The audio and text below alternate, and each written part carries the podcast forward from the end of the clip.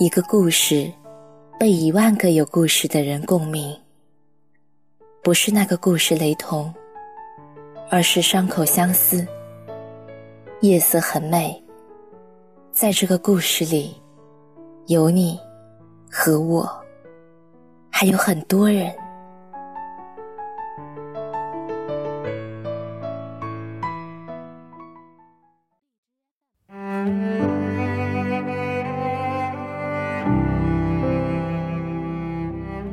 晚上好，欢迎收听《夜色很美》，我是静宁。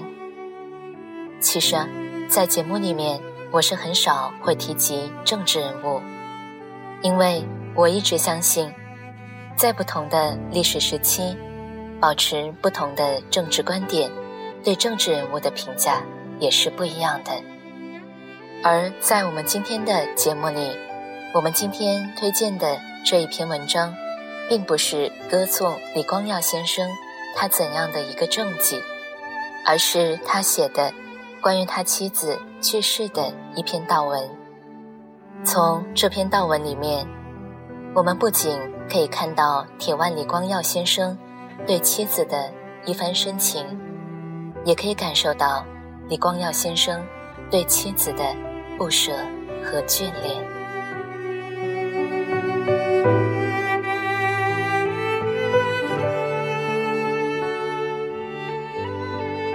古人建立了哀悼的仪式，让家人和朋友表达共有的悲伤，并不对死亡表示畏惧或厌恶，而是对死者的尊敬及安慰将会想念往生者的还活着的人。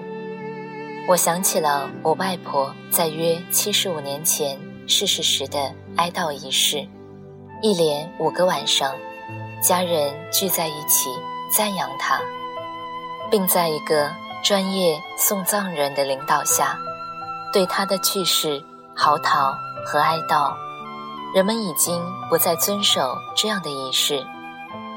我们的悲伤将以个人对家里的女家长们的悼念来表达。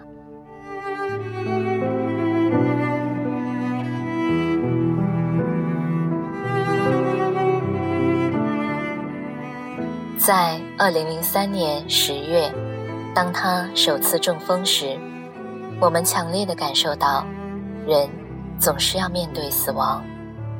我和妻子自一九四七年便在一起，超过了我们四分之三的人生。我对他逝世的悲伤，非言辞所能表达。但今天，回想起我们共度的日子，我要选择。歌颂他的人生，在我们安静的时刻，我们会重温我们的生活和在一起的日子。我们是幸福的，在我们生命的重要的转折点，我们得到命运的眷顾。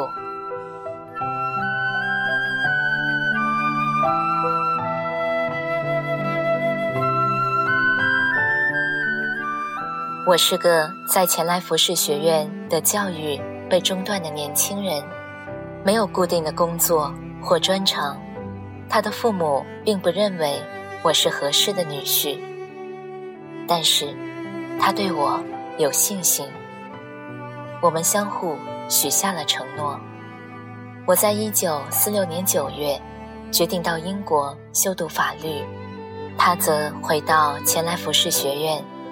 尝试争取每年只颁发两份的女皇奖学金。我们知道，只有一名新加坡人能够获得奖学金。我有了所需的资源，因此啊，便乘船前往英国，并希望他在得到奖学金后可以和我会合。如果得不到奖学金，他必须等我三年。在隔年。也就是一九四七年六月，他获得了奖学金，但英国殖民地政府却不能为他在剑桥找到一个学位。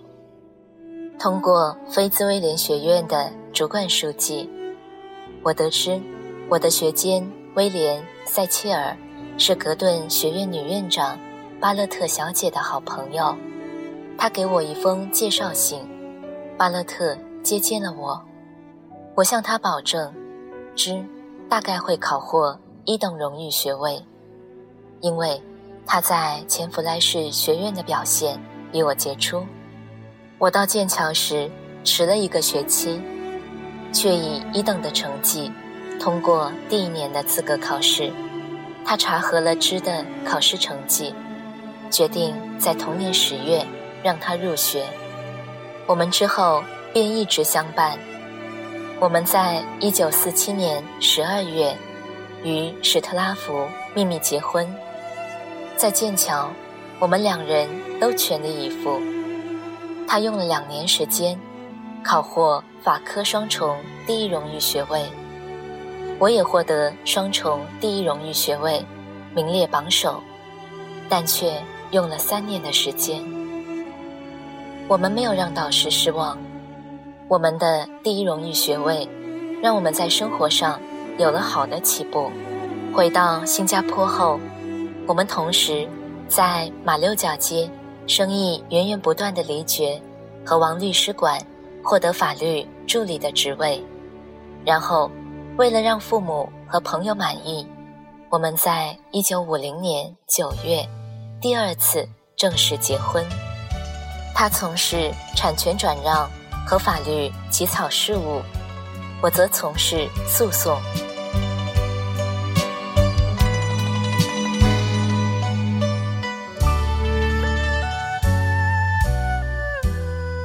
我们的大儿子李显龙在一九五二年二月出生，他拿了一年的产假。同月，律师馆的高级合伙人离绝。要我处理邮电制服职工联合会的案子，他们正和政府谈判获得更好的雇佣条件，谈判陷入僵局，他们决定罢工。这是场争取公众支持的战斗。我成功的通过报章和电台，传达了他们的要求的合理性。两个星期后，他们争取到政府的让步。因产假留在家中的枝，改进了我草拟的声明，让他们更简单和清楚。这些年来，它影响了我的书写方式。现在，我使用简短的句子和主动的语气，在我们彼此适应和包容的同时，我们逐渐影响对方的方式和习惯。我们知道。我们不能一直停留在不切实际的恋人的阶段，生活是永无休止的挑战，不断有新的问题需要解决和处理。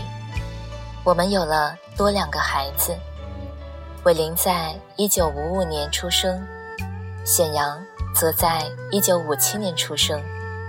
在他的教导下，他们行为端正有礼。和能够体谅他人，从不因为父亲是总理而仗势欺人。身为律师，他有足够的收入，让我不用为孩子的将来操心。他看到我在年轻时没有掌握华语所付出的代价，我们决定把三个孩子都送到华文幼稚园和学校。他确保他们在家里。学好英文和马来文，他的培养为他们在一个多语文的区域生活做好了准备。我们从不因为孩子的养育或钱财上的问题而争吵。我们的收入和资产平均拥有，我们是彼此的知己。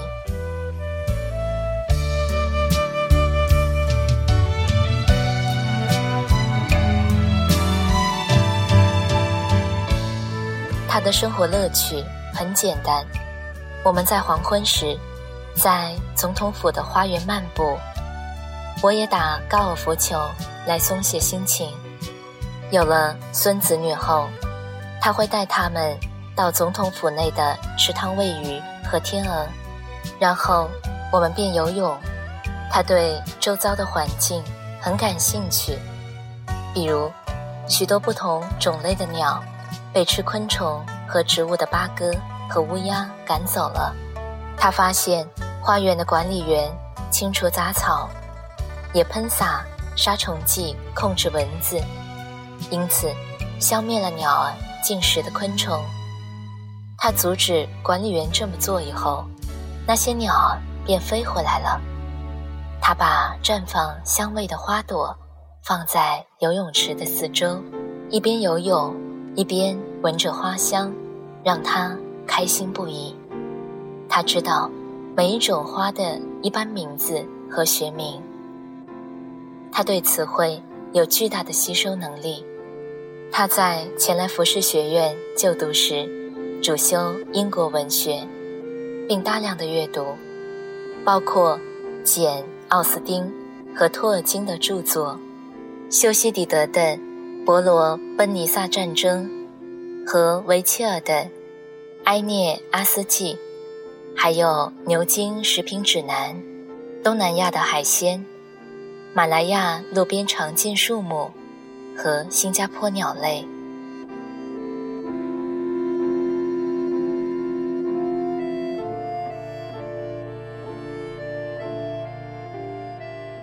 他协助我草拟人民行动党的党章，在一九五四年十一月四日于维多利亚纪念堂召开的首次会议，他召集了创党成员的妻子，为要上台的人缝制徽章。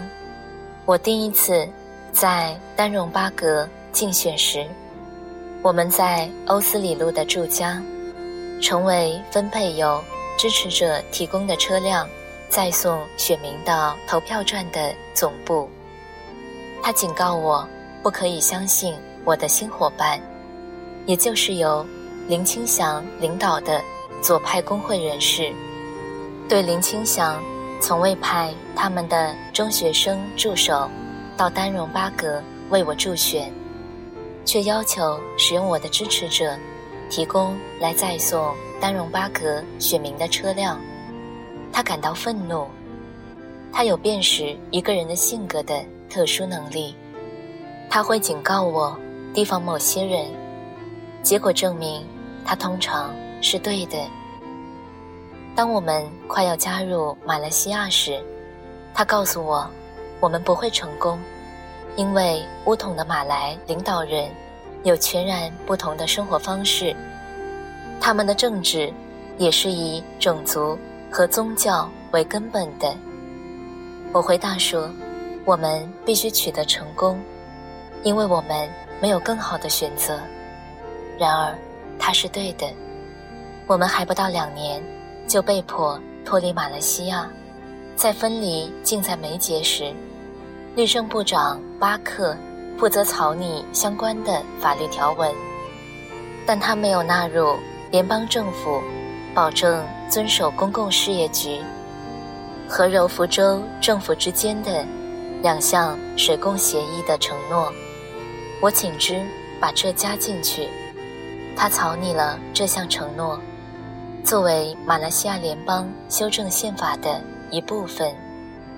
他用词精准和严谨。这项修正条文成为分离协议的附录。我们并在联合国把它记录在案。当时的共和联邦大臣亚瑟·巴坦里表示，如果其他联邦要分离，他希望他们的做法能够像新加坡和马来西亚一样有条理。这是对巴克和芝的专业水平的赞赏。每次马来西亚的马来领导人董岩切断水供。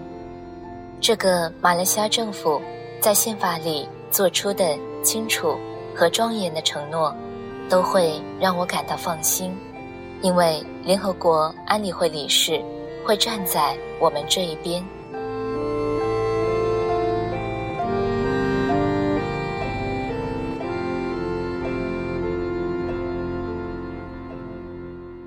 第一次中风后，他失去了左边的视野。这影响了他的阅读速度，他学习适应，以一把尺来帮助他的阅读。他每天傍晚都游泳，以保持健康。他继续陪我出国，中风后仍维持活跃。他同家人和老朋友保持联系。他听他所收藏的音乐光碟，主要是古典音乐，加上一些经典金曲。他幽默地把生活分成了中风前和中风后，就像公元前和公元后。他对同他有交往的人都有友好和关切。他同他的女性保安人员谈笑，并以友善和开朗的方式纠正他们的英文文法和发音。他在国立脑神经医学院的时候，这些前保安人员前去探访他。我在这里感谢他们。二零零八年五月十二日的第二次中风。对他的健康影响更大。在一组杰出的医生、外科医生、治疗师和护士的帮助下，我鼓励他和为他打气。他的护士、保安人员和女佣都因为他的热情和体贴而非常的喜欢他。他咳嗽时会用小枕头掩着嘴巴，他担心他们会受到感染。他的头脑还是清醒的，但声音却变得微弱了。我吻他的面颊时，他叫我不要太靠近他，以免感染到他的肺炎。我告诉他不用担心，我的生活活跃，医生说不太可能受到感染。在医院里收到一些桃子后，他吩咐女佣带一个回家。让我在午餐时吃。我是他的生活的中心。二零零八年六月二十四日的电脑断层扫描显示，他的右脑再次出血。药物和手术已经没有多大的作用，只能尽量让他感到舒适。我在二零零八年七月三日把他带回家。医生估计。他只能支撑几个星期，他却在两年三个月后的十月二日才逝世。他保持清醒，这段时间让我和孩子逐渐接受不可避免的事实。在最后的几个月，他的功能衰退，他不能说话，但依然清醒。他每晚都期待我跟他讲话。他告诉我，他最后的愿望是吩咐孩子把我们的骨灰放在一起，就像我们生前不分开一样。他最后两年的生活是最艰难的，在接近的小中风后，他卧床不起。他不能说话，但还是清醒的。每晚，他都会等我。坐在他的身边，告诉他我今天做了些什么，和念他最喜欢的诗，然后他才会安睡。对我们在一起的六十三年，我有珍贵的回忆。没有他，我会是一个不同的人，过着完全不同的生活。他为我和我们的孩子奉献一生。我需要他的时候，他总是在我的身边。他度过了充满温暖和意义的一生。我应该从他有意义的八十九年的生命中得到安慰，但在这最后告别的时刻，我的心是充满悲伤的。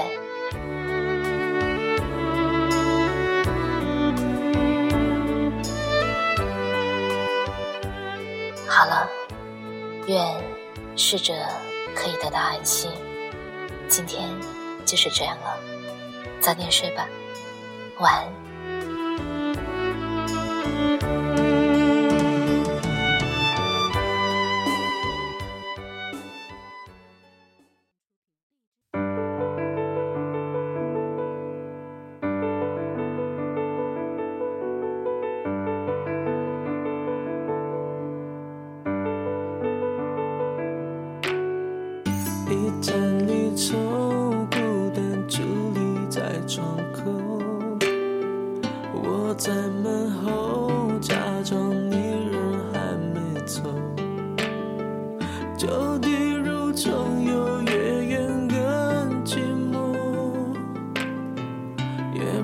清醒